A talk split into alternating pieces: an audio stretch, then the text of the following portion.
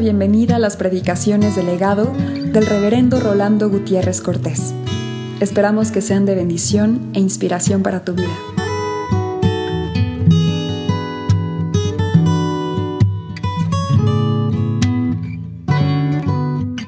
Proverbios 16 del 4 al 9. Nos gozamos a leer este pasaje en este día particular cuando recordamos el camino de Jesús a la entrada a Jerusalén para poder meditar que Dios escudriña los caminos del hombre, sabiendo que Él dirige los caminos de nosotros como hijos suyos también. Verso 4. Todas las cosas ha hecho Jehová para sí mismo, y aún al impío para el día malo. Abominaciones a Jehová todo altivo de corazón. Ciertamente no quedará impune. Con misericordia y verdad se corrige el pecado y con el temor de Jehová los hombres se apartan del mal. Cuando los caminos del hombre son agradables a Jehová, aun a sus enemigos hace estar en paz con él. Mejor es lo poco con justicia que la muchedumbre de frutos sin derecho. El corazón del hombre piensa su camino mas Jehová endereza sus pasos. Salmo 17. Oye, oh Jehová, una causa justa. Está atento a mi clamor. Escucha mi oración hecha de labios sin engaño. De tu presencia proceda mi vindicación. Vean tus ojos la rectitud Tú has probado mi corazón, me has visitado de noche, me has puesto a prueba y nada inicuo hallaste. He resuelto que mi boca no haga transgresión en cuanto a las obras humanas, por la palabra de tus labios, yo me he guardado de las sendas de los violentos. Sustenta mis pasos en tus caminos, para que mis pies no resbalen. Yo te he invocado por cuanto tú me oirás, oh Dios. Conmueve el alma pensar en la ciudad de Jerusalén como una ciudad que se nos describe en los evangelios vista por Jesús físicamente, pero que cuando la contempló lloró sobre ella y se lamentó también, diciendo, oh Jerusalén, Jerusalén, que matas a los profetas y aprenderías a los que son enviados a ti. ¿Cuántas veces quise juntarte? Como la gallina junta sus polluelos y no quisiste. Y conmueve el alma porque nos encontramos en una ciudad mucho más grande que Jerusalén, plena de necesidades, y cuando apenas nos asomamos un tantito a las periferias de ella. Y no necesitamos ir a la periferia, sino aquí mismo, en el centro. Nos encontramos con tantas carencias, ya no digo de agua y de luz, y de medios para calentarse en el frío, sino de tantas otras cosas, que no podemos menos al iniciar esta jornada y esta semana, que elevar nuestra alma conmovida al Señor pidiéndole por México. Para no pensar en México solamente como una ciudad que queda en estos días diezmada en su población y que podemos gozarnos en manejar en ella, sino en una ciudad que hoy más que nunca necesita de nuestra intercesión ante Dios para que tenga misericordia de ella. Porque si nosotros no oramos por nuestra propia ciudad, ¿quién va a orar? Y si nosotros no oramos por las ciudades grandes en nuestro país y las pequeñas, ¿quién lo va a hacer? Y conmueve el alma, le decía, porque nosotros creemos en un Dios que tiene cuidado de nosotros y sabemos que también tiene la capacidad de condolerse con nuestra angustia. Pero queremos insistir en seguirle proclamando como el Creador del cielo y de la tierra, para que se le reconozca como el principio y como el fin de la vida, como el alfa y la omega, de manera que podamos inducir a los hombres a que de los fondos de sus almas anhelen el conocimiento de su santa voluntad.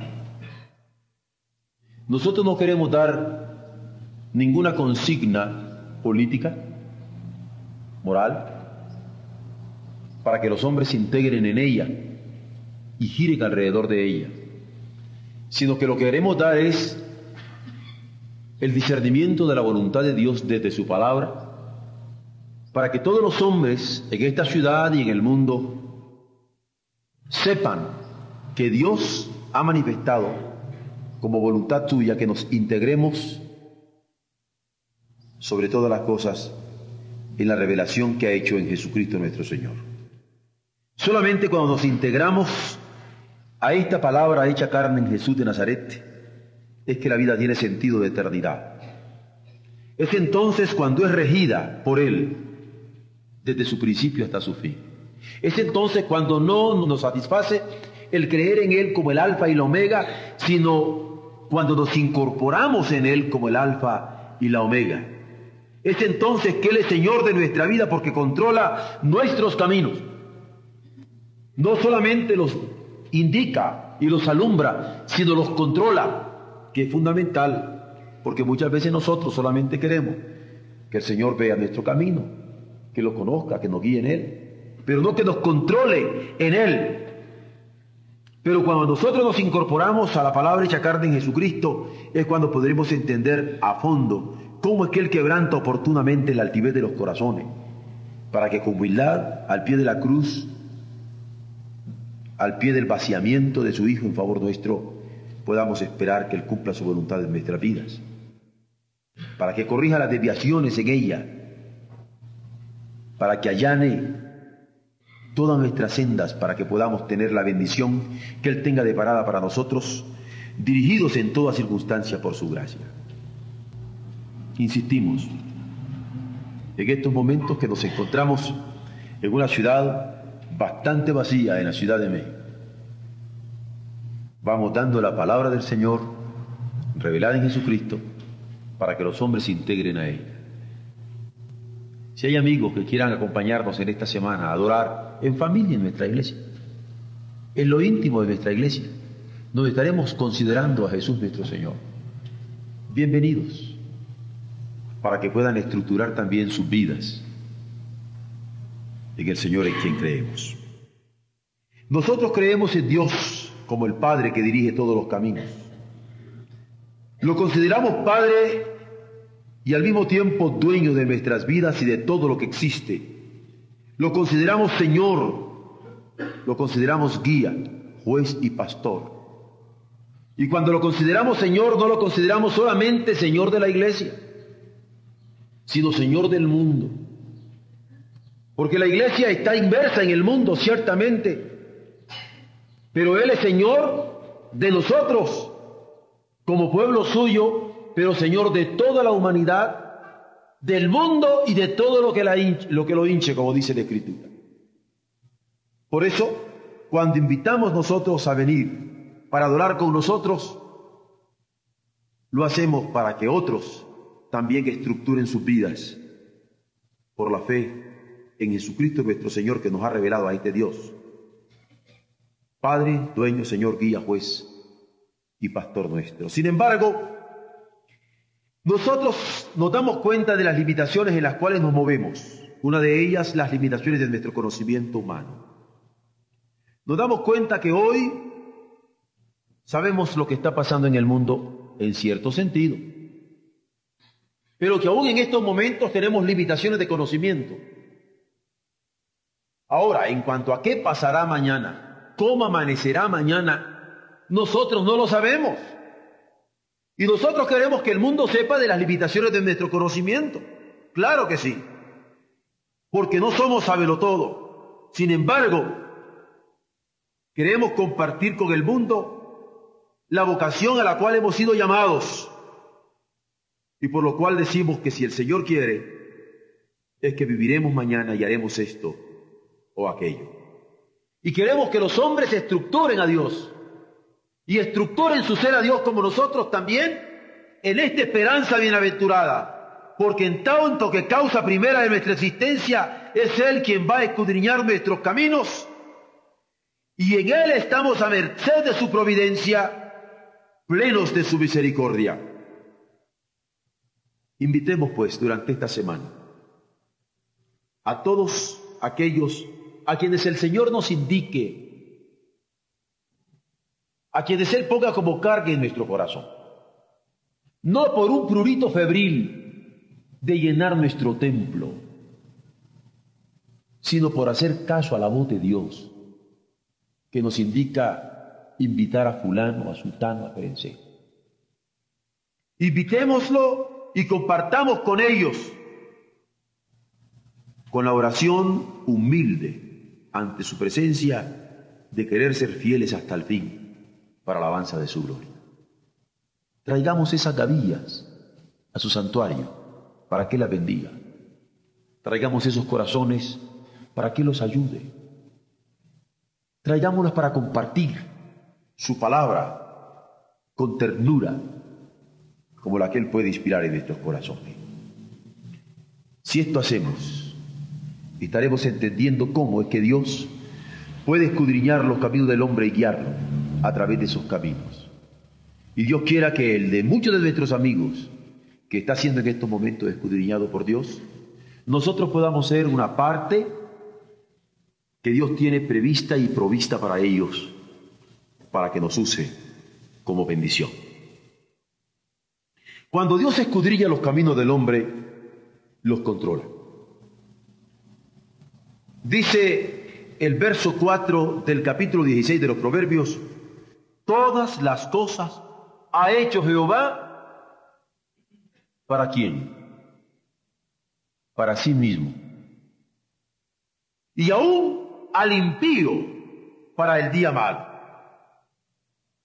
Por eso hay que reconocerle como dueño de todas las cosas, como dueño del hombre y como dueño nuestro Dios de aún los días insoportables de un impío. Porque aunque el impío se queja de que ya no puede soportar lo que le acaece, nosotros podemos decirle con confianza que aún sus días insoportables están bajo el control de Dios y Dios puede librar. Porque Él es el que tiene el control soberano y no hay un solo día insoportable, ya no digamos de nuestra vida, sino aún del caso de los impíos que no esté bajo su égida, bajo su control, bajo su dominio. Esto hace vivir a la iglesia, a la congregación de redimidos, a la congregación de perdonados, a la congregación de confesantes de su pecado, en esperanza, porque conocemos, eso sí, el poder de Dios que es capaz de gobernar todas las circunstancias para llevar al más vil pecador a conocerle desde sus rodillas. Porque a Dios no se le conoce más que en esa postración humilde, cuando se está hincado de rodillas. Esto nos hace vivir en esperanza, porque hemos sido conmovidos por el triunfo de la gracia, porque en un momento dado la gracia ha impactado nuestra vida y ha hecho sentir el perdón y podemos con libertad cantar que Él es nuestro Señor y es nuestro Rey, porque Él tiene control de nuestra vida, de nuestros días, de nuestros caminos.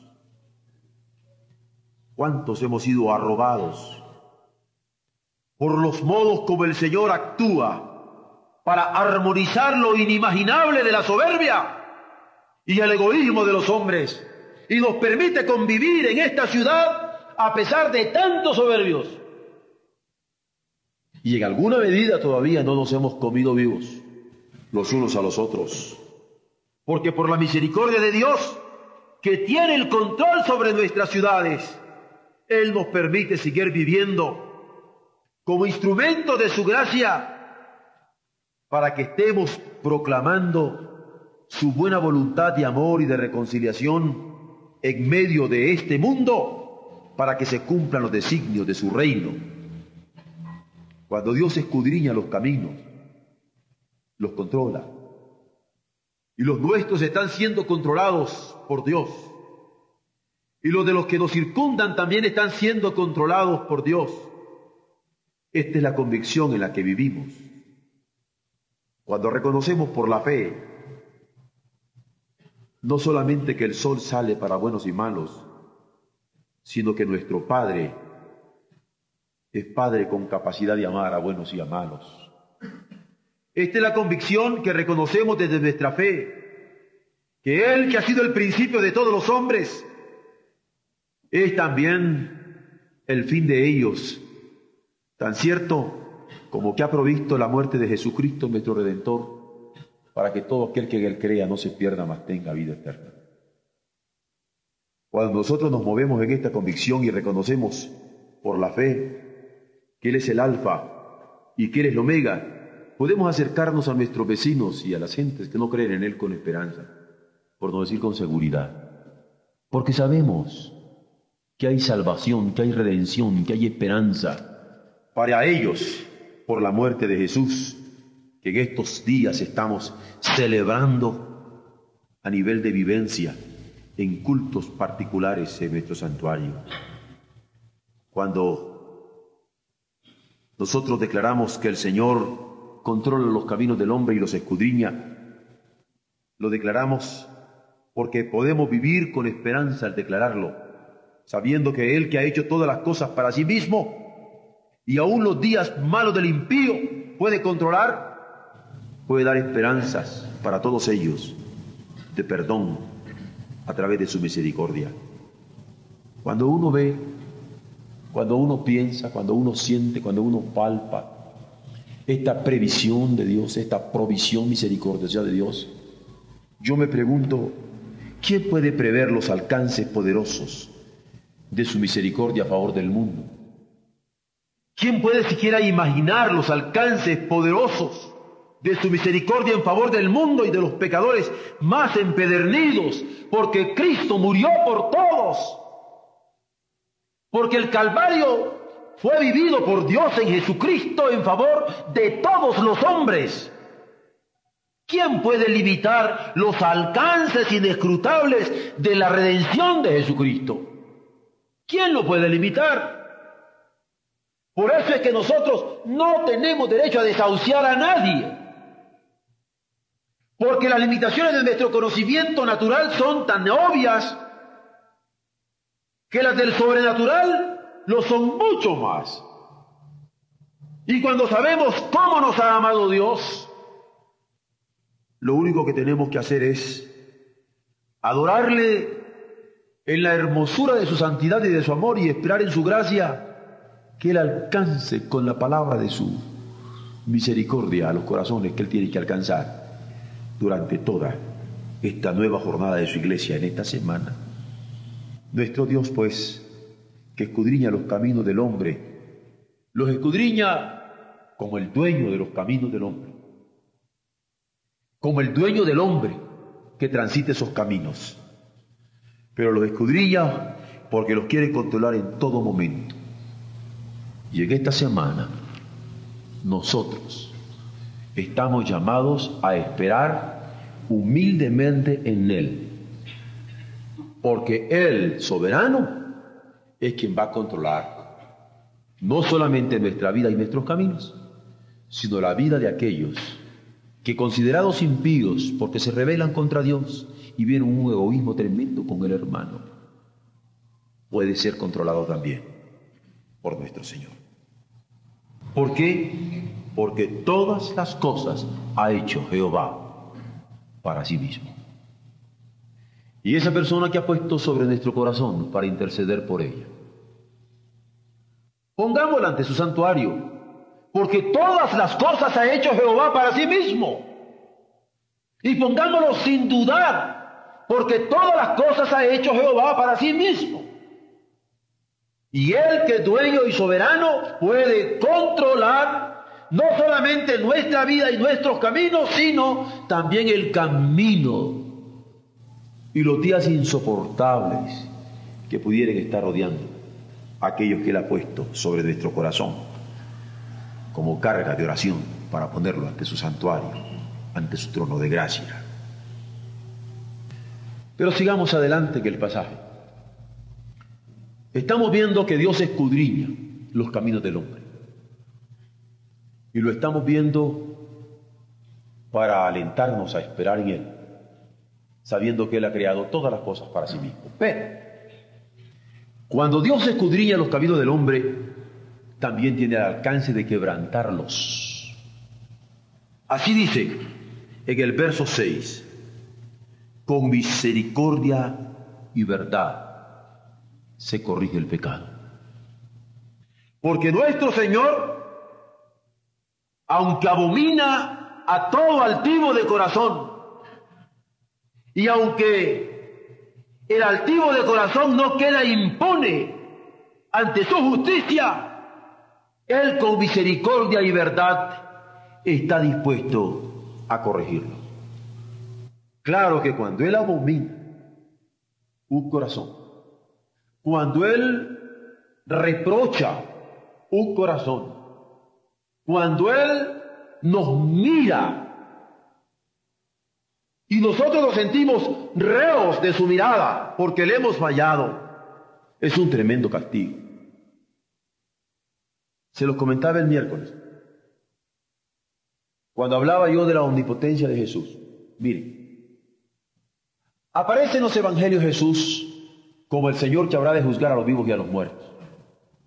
Sin embargo, en palabras de Jesús, el Evangelio nos narra que en aquel día muchos dirán, Señor, pero ¿por qué me condenas a mí si yo eché demonios en tu nombre? Yo prediqué, yo hice esto, yo hice lo otro.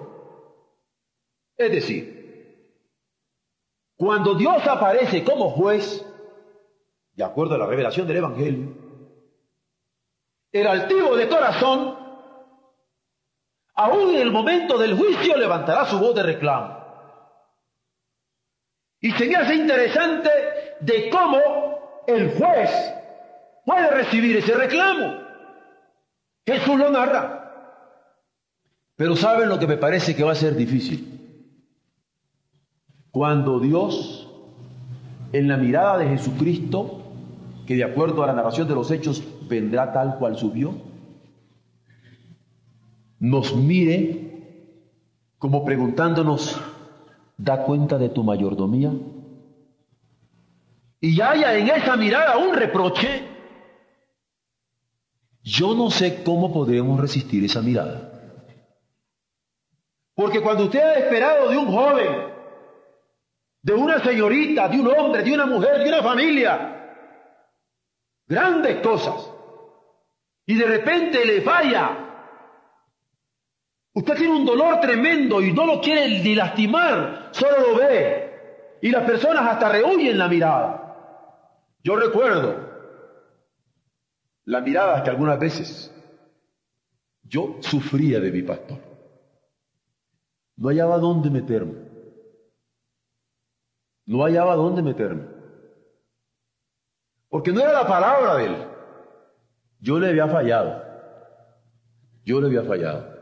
¿Se imaginan que venga la mirada de Jesús y a la mirada de Él lo que es, lo que yo siento es, me fallaste? Eh, allí no hay reclamo. Allí no hay reclamo.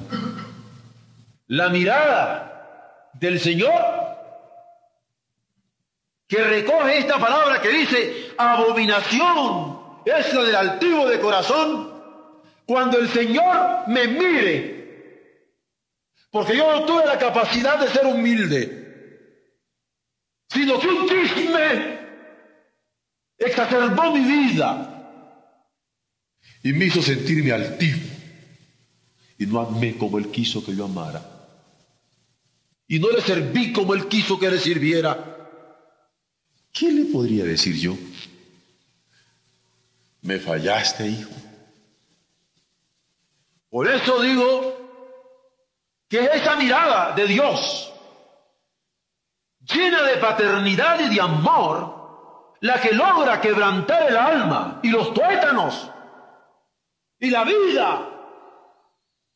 Y yo bendigo al Señor que me advierte que es abominación a Él la altivez del corazón. Para poder tener la capacidad de humillarme donde tenga que humillarme, para servirle como Él quiere que le sirva.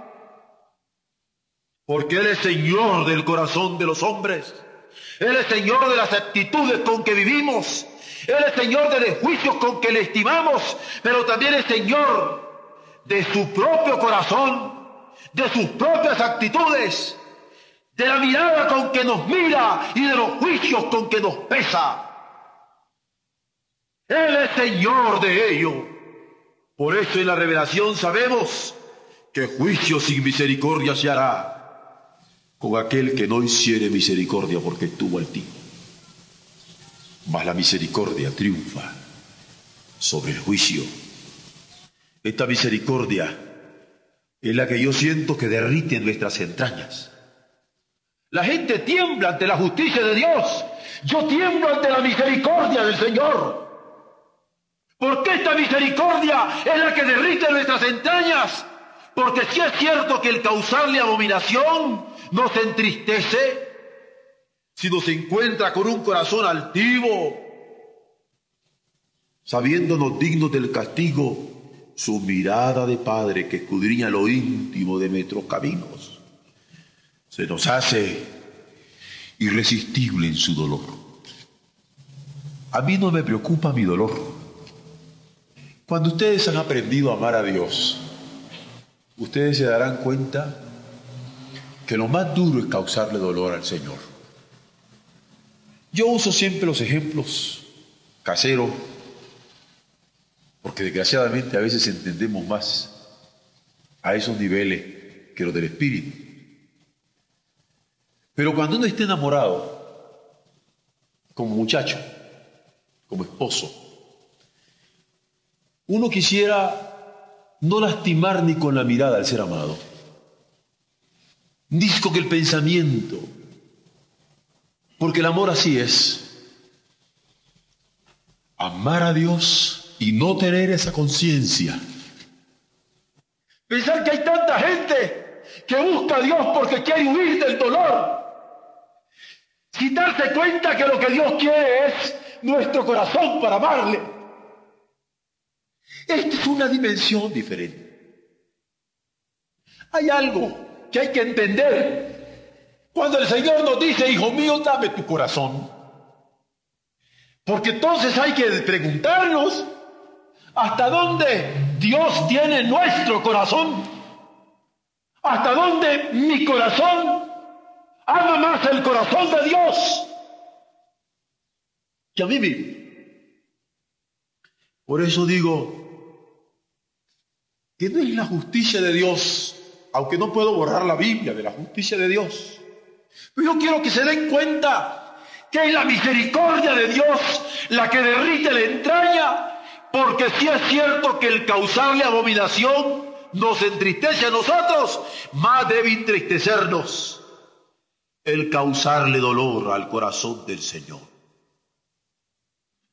Es más fácil imaginarnos sufriendo por nuestra propia culpa que traspasar con dolor su corazón divino por nuestra altivez.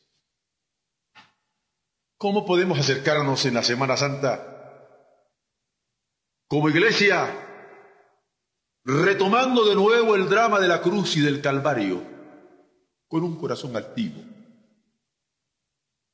Ante quien habiendo perdonado nuestros pecados, nuestras culpas,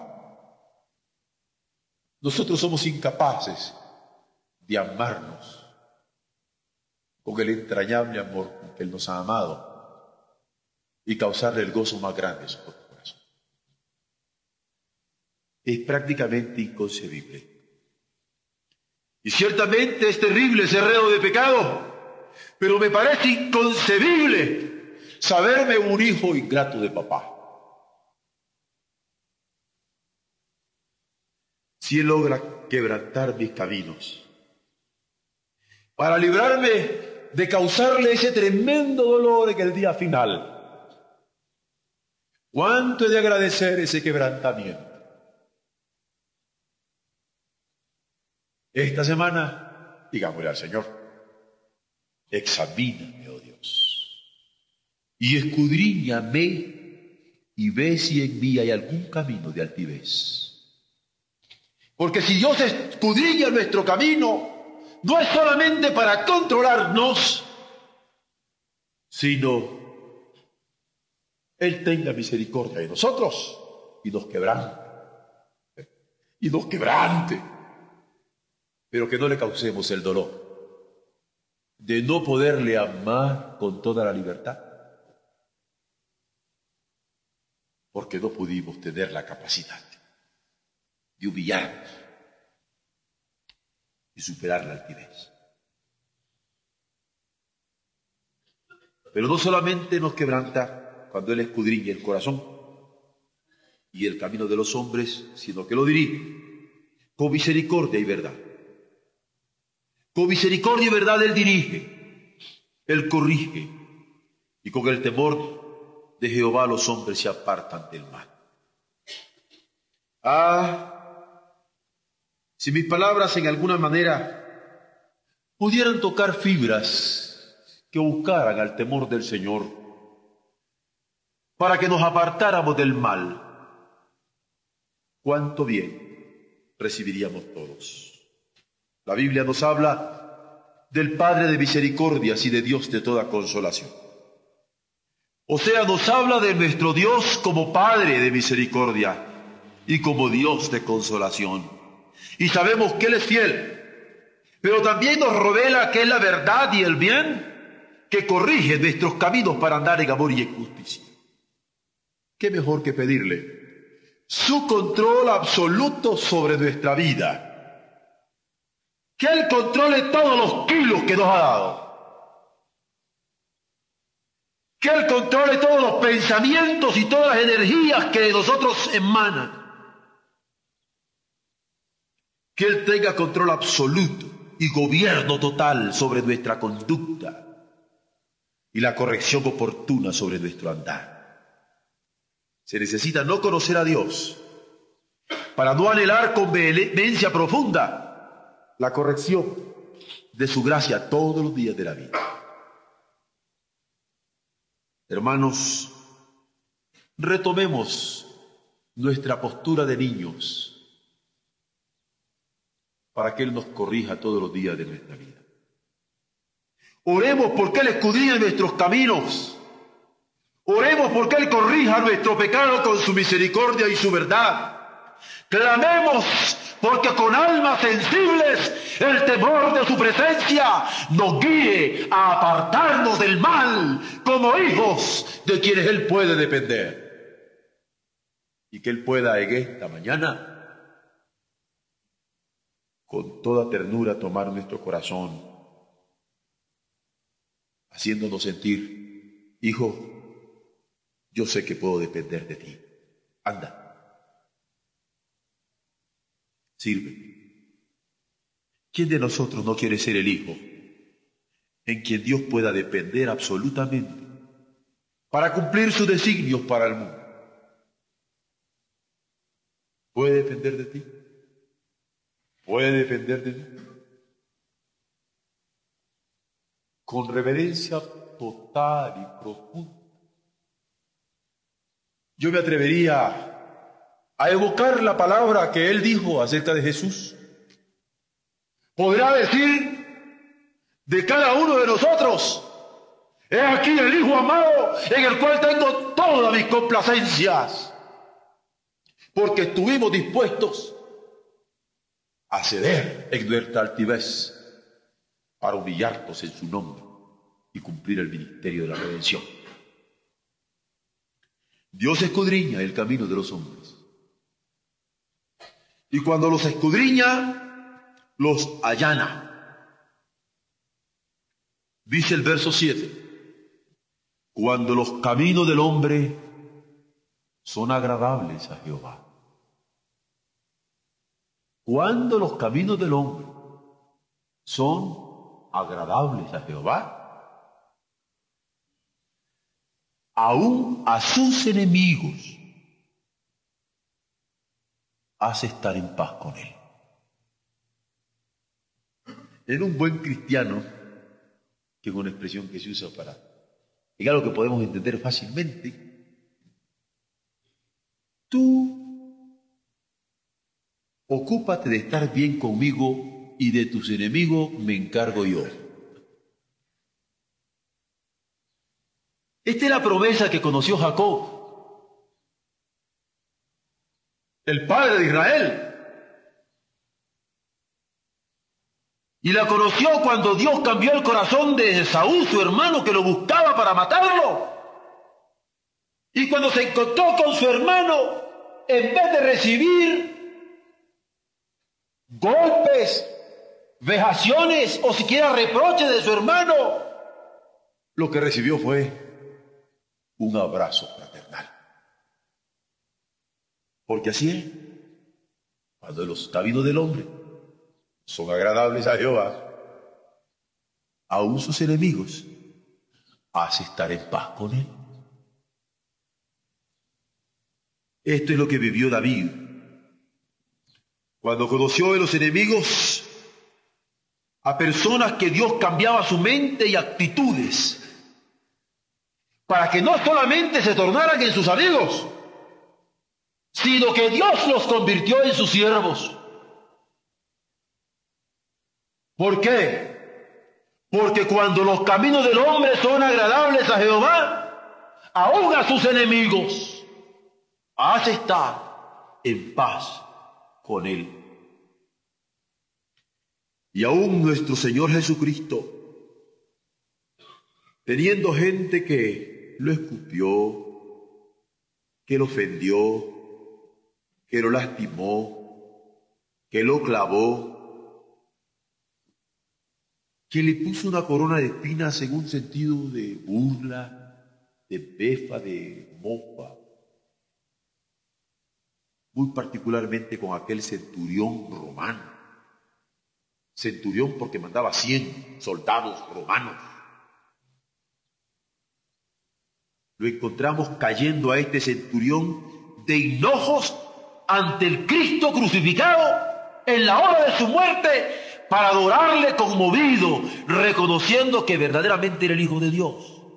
Porque cuando los caminos del hombre son agradables a Jehová, aún a sus enemigos los postra, los hace estar en paz con Él. ¿Por qué? Porque Dios, al conocer los caminos del hombre, los allana, los aplana, los prepara y hace que aún los enemigos le sirvan.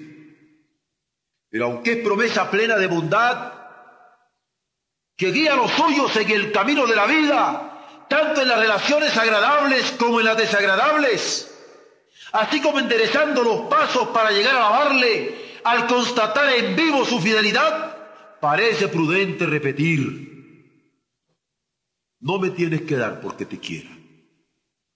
Porque aunque lo que espero no esperara, lo mismo que te quiero te quisiera. Porque gracias Señor al darme esta promesa de que si yo tengo mis caminos agradables contigo, aún a mis enemigos tú harás estar en paz conmigo. Pero yo diría, no, yo no creo que hay que servirle al Señor para que lo libre a uno de enemigos. Yo creo que aquí, al entrar a esta semana de identificación con la vida, pasión, muerte y resurrección de mi Cristo, tenemos que decirle, entiendo tus promesas, Señor, y gracias infinitas por ellas, no las merecemos, pero no me tienes que dar porque te quiero. Porque aunque lo que espero de esperar, a lo mismo que te quiero, te quisiera. Hermanos, no podemos adentrarnos a esta semana con altivez de corazón. No podemos adentrarnos a esta semana de la pasión con rencor en el alma, con odio. Ese es autodestructivo, eso es suicida. Tenemos que entrar sabiendo que Dios escudriña los caminos del hombre, que Él se encarga de allanarlos pero entrar con disposición adorante, porque si es cierto que Él cumple allanando nuestro camino hasta el fin, cierto también que aunque no lo allanara, somos hijos suyos para servirle agradándole en todo. Pero Dios escudriña los caminos del hombre y lo bendice. Así dice el verso 8, mejor es lo poco con justicia que la muchedumbre de frutos sin derecho. Porque lo poco lo multiplica. Porque cuando Dios escudriña nuestros caminos, los hace abundar. Y bendición es abundancia. Cuando Dios escudriña los caminos del hombre, lo bendice, los hace abundar de manera que aún lo poco es mejor con justicia que la muchedumbre de frutos sin derecho. Si la mirada de Dios con toda complacencia nos declara hijos suyos, si la mirada de Dios nos dice satisfecho, buen siervo y fiel, sobre poco fuiste fiel. Es la bendición más profunda que vivir. Y vuelvo a la imagen que teníamos en determinado momento, al comienzo, de Jesús como juez o como padre lleno de amor.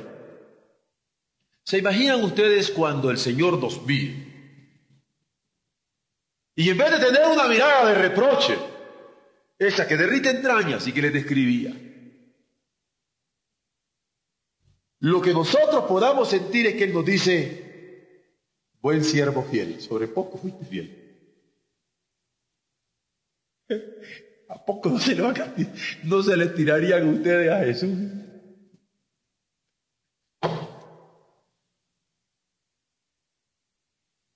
Eso es, eso es, la, eso es la gloria. Esa es la gloria. Porque si la mirada de Dios con toda complacencia nos declara hijos suyos y nos dice satisfecho, buen siervo y fiel, sobre poco fuiste fiel, yo no quiero poner sobre muchos te pondré, no. Sobre poco fuiste fiel. Es la bendición más profunda que vivir. No quiero otra. Más que agradarle. Hacerle feliz un minuto. Nada de movernos con mayor intensidad para servirle es nuestro dueño, es nuestro Señor, es nuestro Padre, es nuestro guía, es nuestro juez. Es la mirada que anhela nuestra vida, la conducta y derecho con que nos movemos en el ejercicio de nuestro ministerio sobre la tierra. Entonces toman sentido las palabras, mejor es lo poco, con justicia, y la mechedumbre de frutos sin derecho, porque en su mirada su mirada escrutadora nos hace sentir lo insondable de su gracia. Para concluir este breve pasaje de los proverbios, tenemos el versículo 9. El corazón del hombre piensa su camino, mas Jehová endereza sus pasos. Esto me hace acordarme de aquel pasaje que dice, encomienda al Señor tu camino para que te vaya bien y Él hará. Porque hay que encomendarse a Dios. Hay que encomendarle nuestros caminos para que nos vaya bien. Hay que encomendarle nuestra vida. Hay que encomendarle nuestra conducta sabiendo que hará con nosotros lo que más conviene. Hay que encomendarle que sea pastor de nuestros pensamientos, que los pastoree. Hay que encomendarle que sea pastor de nuestros sentimientos. Hay que encomendarle que sea pastor de nuestras decisiones. Hay que pedirle que sea pastor de nuestro andar, de nuestro caminar, que nos cuide como su propiedad más preciada. Porque pueblo suyo somos y oveja de su prado. Que nos vea como sus siervos más queridos, como sus hijos más amantes. Que nos tenga como las vidas más obedientes. Que podamos repetir con entendimiento lo que significa que del corazón del hombre